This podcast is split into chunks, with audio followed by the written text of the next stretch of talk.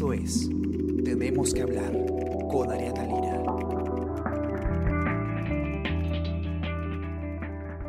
Hola, ¿qué tal? ¿Cómo están? Mi nombre es Ariana Lira y esta es la primera edición de nuestro podcast del comercio llamado Tenemos que hablar, en el que vamos a comentar la noticia más importante del día para que puedan comenzar su día con la información que necesitan. Y hoy tenemos que hablar de la revocatoria de prisión preventiva de Keiko Fujimori que dispone la revocatoria de la prisión preventiva de Keiko y les transformando la... Julio, ¿qué tal? ¿Cómo estás? Hola Ariana, ¿cómo vas? Bien, todo bien. Julio Valgen es el editor de política del comercio. Eh, estamos aquí reunidos vía Zoom. Bueno, trabajando desde casa los dos por ahora. Y comentemos, Julio, eh, ¿cuáles han sido los argumentos del Poder Judicial para revocar esta prisión preventiva de Keiko Fujimori?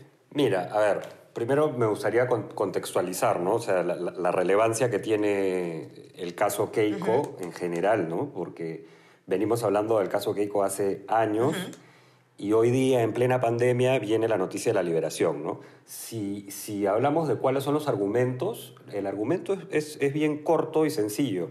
Eh, señalan que hay una crítica a la Fiscalía por, por no tener eh, velocidad en el planteamiento del proceso y señalan que el, que el riesgo de que, de que, Keiko se comunique con los testigos ha disminuido y que en esa medida, eh, poniéndole las, ciertas restricciones, eh, ya puede irse a su casa bajo determinadas condiciones.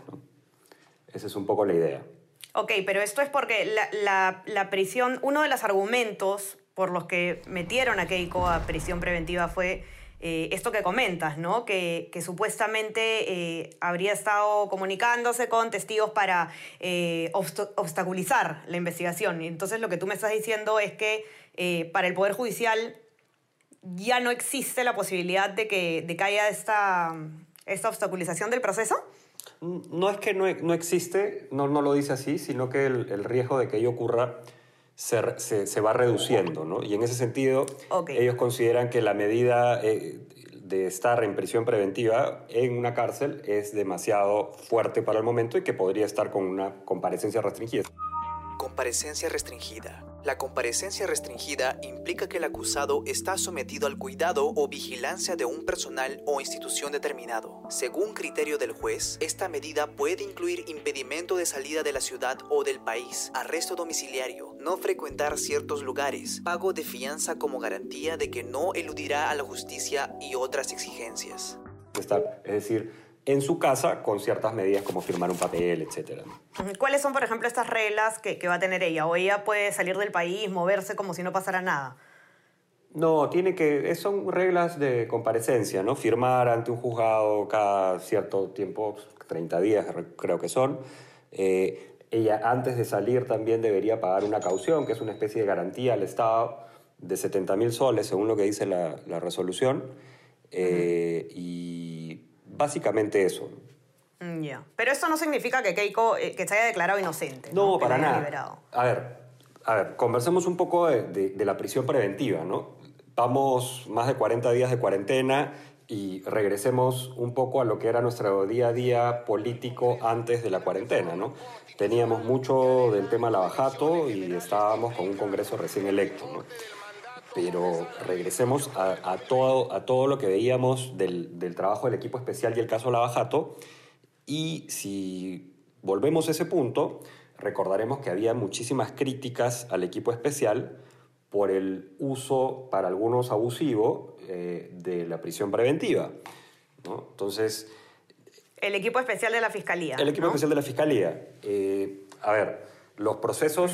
José Domingo Pérez, Rafael Vela, los fiscales. Exacto. Los procesos judiciales duran años, ¿no? Y en el Perú son particularmente lentos y las investigaciones de la Fiscalía también. Eh, la crítica que ha tenido siempre el, equipo especial es que las medidas de prisión preventiva no eran necesarias eh, en estos procesos y que ellos simplemente abusaron de ellas, ¿no? Esto nos regresa un poco a esa situación. O sea, si, te acuerdas, Ariana, Keiko Fujimori ha estado presa mm, tres veces. O sea, Keiko entra por primera vez a una detención eh, para una investigación preliminar de 10 días. Preliminar, ¿no? Sale después de eso, después la vuelven a detener eh, y está y termina con una medida de prisión preventiva eh, y llega a estar cerca de 15 meses, es el Tribunal Constitucional el que la saca, ¿no? O sea, es, el TS es la máxima instancia y después de que la saca el equipo especial, insiste con un nuevo pedido de prisión preventiva, eh, que se lo dan, y esta es una revocatoria, ¿no? Que se, se revoca eso, ¿no? Quizá algo, algo que podamos... Pero el proceso sigue, la investigación por lavado de activos sigue en pie. Sigue, sigue, el proceso no sigue. No es que ya se haya acabado, sino que ella lo va a cumplir desde su casa. Eh, bueno, desde, eh, no es una medida de arresto domiciliario el que, la que le han dado a Keiko, es una medida de comparecencia restringida. Va a poderse o sea, mover desde por fuera la ciudad. de prisión, ¿no? Desde fuera de prisión. Eh, y el proceso sigue y Keiko tendrá que presentarse a las, a las audiencias y a las investigaciones. y simplemente que en libertad. Un pedido que han hecho muchísimos de los investigados por el caso Lavajato. ¿no? Y en las últimas semanas, o sea, también lo que está ocurriendo es que a raíz del coronavirus, muchos, muchas personas que están en prisión preventiva están pidiendo salir. Hoy también salió Susana Villarán. ¿no? En el caso de Susana Villarán ha sido, sí, directamente por el tema de la emergencia coronavirus. ¿no? En el tema Keiko no es Y en este caso no, en el de Keiko no tiene nada que ver con el tema del coronavirus. Mira, este, este, esta era la apelación a la resolución de primera instancia que le dictaba 15 meses de prisión preventiva.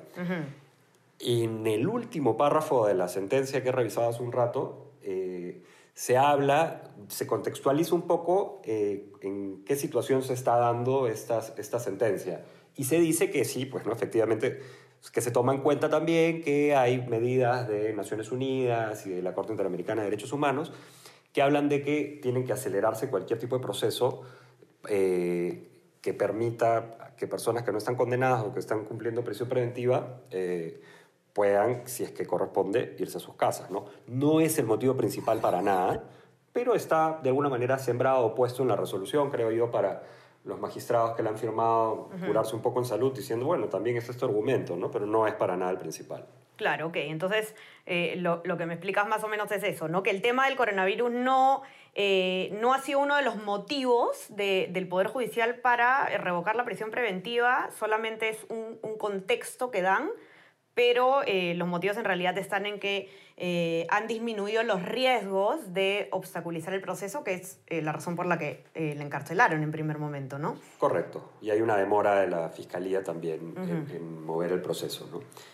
De hecho, En Keiko. Fujimori, a- a- de hecho había un, un, un recurso que había planteado Keiko Fujimori que se vería, se iba a ver, supongo que ya no la próxima semana, que era sí específico por el riesgo de coronavirus, ¿no? Eso no es lo que se ha resuelto hoy día. Hoy día se ha resuelto el proceso principal, digamos, el fondo de la prisión preventiva, lo que no es lo mismo que el fondo del proceso. ¿no? El proceso seguirá y Keiko Fujimori podrá tener o no, dependiendo de lo que se determine más adelante, una sentencia en un juicio oral. ¿no? Acuérdate que la Fiscalía pide 24 años más o menos para ella, 24 años y algunos meses. Y ahora, esto va a tener de todas maneras pues, e- efectos en, en, las, en la imagen, de alguna forma, de- del equipo fiscal especial Lavajato, ¿no? Porque este era el, el caso emblema, en realidad, ¿no? Del, del caso Odebrecht en, en nuestro Ministerio Público, ¿no? El caso de Keiko era, eh, o es, en realidad, es... eh, digamos que la cara, de alguna forma, la carta de presentación de, de este equipo, ¿no? Y ahora eh, el logro que fue, como fue percibido para, para muchos de, eh, de lograr eh, meter presa, aunque sea de manera preventiva, a, a una lideresa del calibre de Keiko, pues se ve como mellado de alguna forma, ¿no? ¿Cuáles crees tú que podrían ser los efectos políticos que, que tiene Mira, esta liberación? Hay varios efectos, ¿no? Llámalos políticos, llámalos a nivel de investigación. Si quieres, vamos un poco en orden, ¿no? Yo pensaría primero en el efecto para el equipo especial y para la fiscalía, ¿no?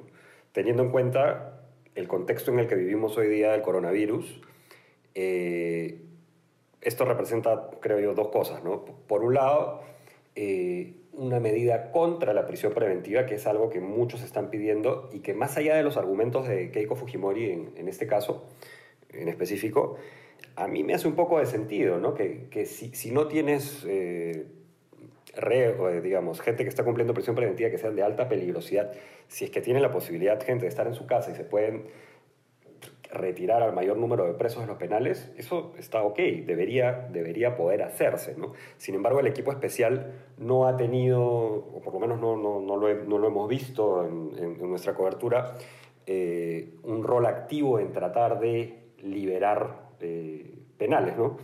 Eh, o, o, la gente que está en penales. Entonces, hay un impacto por ahí y hay otro impacto más de fondo, ¿no? Que es, sí, pues no, o sea, el, como decías, este es uno de los casos más emblemáticos y es un golpe porque ya, había, ya el, el TC les había dicho que no debería estar en prisión preventiva, ellos insistieron, tuvieron un, juez que les dio la razón, pero ahora otra vez un juez no les da la razón. Yo dudo, ya me parecería rarísimo que Keiko Fujimori vuelva a prisión, algún tipo de prisión preventiva si ya son tanto el Tribunal Constitucional como una segunda instancia del Poder Judicial los que han dicho que no, ¿no? Entonces, en fin, esto puede impactar a la Fiscalía porque, digamos, es como, ya no están ganando este partido, digamos, por un lado, y por otro, también te dice, oye, quizás varios de los que están en prisión preventiva hoy día, que están pidiendo salir, bueno, quizás deberían salir, ¿no? A ver qué, cómo, Eso, cómo ¿no? responden.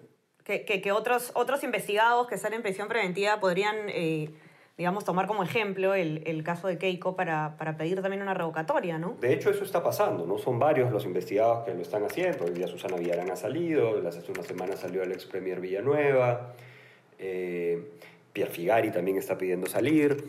Mira, o sea, es, es, es la defensa natural de cualquier persona que esté en una prisión preventiva. Va a pedir salir por el motivo de la pandemia y también por el motivo de que muchos consideran que la prisión preventiva se está usando en una forma excesiva. ¿No? Ujú. Y sobre todo ahora también en, en este contexto eh, del, del coronavirus y de los penales, que se está haciendo tanto énfasis en, en, en, en el hacinamiento, en la cantidad excesiva de, de presos que hay, ¿no? Eh, digamos que toma un poquito más de fuerza, me parece, el argumento, eh, cualquier argumento que tenga que ver con liberar personas que sobre todo no tienen una sentencia, ¿no? Y que puedan seguir sus procesos hasta que tengan una condena fuera de la cárcel. Sí, claro, personas que no tengan una sentencia y que no se les impute un, un delito, o sea, que no sean necesariamente un riesgo para la sociedad si es que salen a la calle. No sé, no es, no es, no es lo mismo el caso de un procesado por, por corrupción con lo, con lo relevante que es ese delito en el Perú y la lucha fuerte que hay, pero no es lo mismo que un feminicida o que un asesino o que un sicario o que un, alguien por robo agravado, ¿no? No es lo mismo. No, lo- los riesgos son más bajos. Por un tema de peligrosidad, También por un tema de peligrosidad. Claro. sí. Ok, bueno, entonces se ha liberado Keiko Fujimori como, como parte del pedido que ya había hecho su defensa. Eh, esto no significa que se le ha declarado inocente, ¿no es cierto? Solamente va, va a seguir su, su proceso eh, fuera de la prisión y tú me decías pues que además va a tener eh, diversas reglas de conducta que cumplir, como ir a firmar a la fiscalía, no mudarse sin autorización del, del juez, etc. y una caución, ¿no? Me decías que tiene que pagar una garantía económica. Correcto, de 70 mil soles, ¿no? Eso es por, por el lado de, lo más formal, ¿no? Pero Julio, ¿qué, qué puede hacer? eh, ¿La fiscalía puede hacer algo en este caso? eh, ¿O simplemente ya esta, esta revocatoria es firme? Ya no puede volver Keiko a la cárcel de manera preventiva, por lo menos. Bueno, mira, yo- mira, to- todavía no he escuchado la, la- la posición del equipo especial, pero imagino que el fiscal Pérez y el fiscal Vela van a impugnar hasta lo más arriba que puedan llegar para tratar de revertir esta decisión, ¿no? Seguir el camino judicial para tratar de voltearla. Y Keiko se, Fujimori se, se- se seguirá defendiendo. Y ahora, no falta mucho tampoco para, para ya comenzar con, con todo el proceso electoral del, del 2021, ¿no? Y, Keiko libre, digamos, eh, políticamente también es algo que impacta bastante de cara a, a las elecciones, ¿no? ¿Qué podría pasar? Mira, es algo, es algo que tenemos que empezar a ver, eh, hay que ir paso a paso. Eh, yo creo que la, la primera reacción probablemente que Keiko Fujimori va a ser similar a la que tuvo la vez pasada, ¿no? Distanciarse un poco de las declaraciones, de, de Mm, dar de la entrevistas, política, ¿no? Tener una relación más cercana, a su- más cercana con su familia, que es lo que yo considero que es lo natural, ¿no? Eh, y conforme vaya acercándose el periodo electoral, eh, veremos cómo juega sus cartas el Fujimorismo, ¿no? Y también tenemos que ver cómo va a ser este proceso electoral en el contexto de, de una pandemia, ¿no? Probablemente las discusiones se van a acercar más a la fecha de la elección. Ahorita eh, nadie está pensando, o sea, por supuesto que los congresistas y los que van a ser candidatos sí lo están pensando, pero el común de la gente está pensando hoy día en otros problemas, En prioridades Y inmediatas. El Fujimorismo tendrá inmediatas, ¿no? Y el Fujimorismo tendrá que adaptarse a eso. Y Keiko Fujimori puede ser, puede ser candidata o no, mm, no, no, no lo sé. O sea, no lo descarto para nada. Ella es la lideresa natural del partido y así lo dicen eh, todos los fujimoristas, ¿no? De hecho. Luis Galarreta, que es una de las personas más cercanas a Keiko, es, es uno de los asesores principales de la bancada en este nuevo Congreso, ¿no? Hay que esperar cómo, cómo va ese capítulo, ¿no? Bueno, veremos pues Julio cómo, cómo continúa este, este capítulo ¿no? en, en esta historia que ha sido el proceso de Keiko Fujimori. Y bueno, eh, esa ha sido la noticia de hoy, eso ha sido todo. Pero antes de despedirnos, igual quisiera invitarlos a que hoy día a las 8 de la noche entren al Facebook del comercio, porque vamos a tener el Comercio Fest que eh, es un compilado que vamos a, a poner en vivo de 30 bandas que pasaron por el set del comercio para tocar en vivo en nuestra redacción.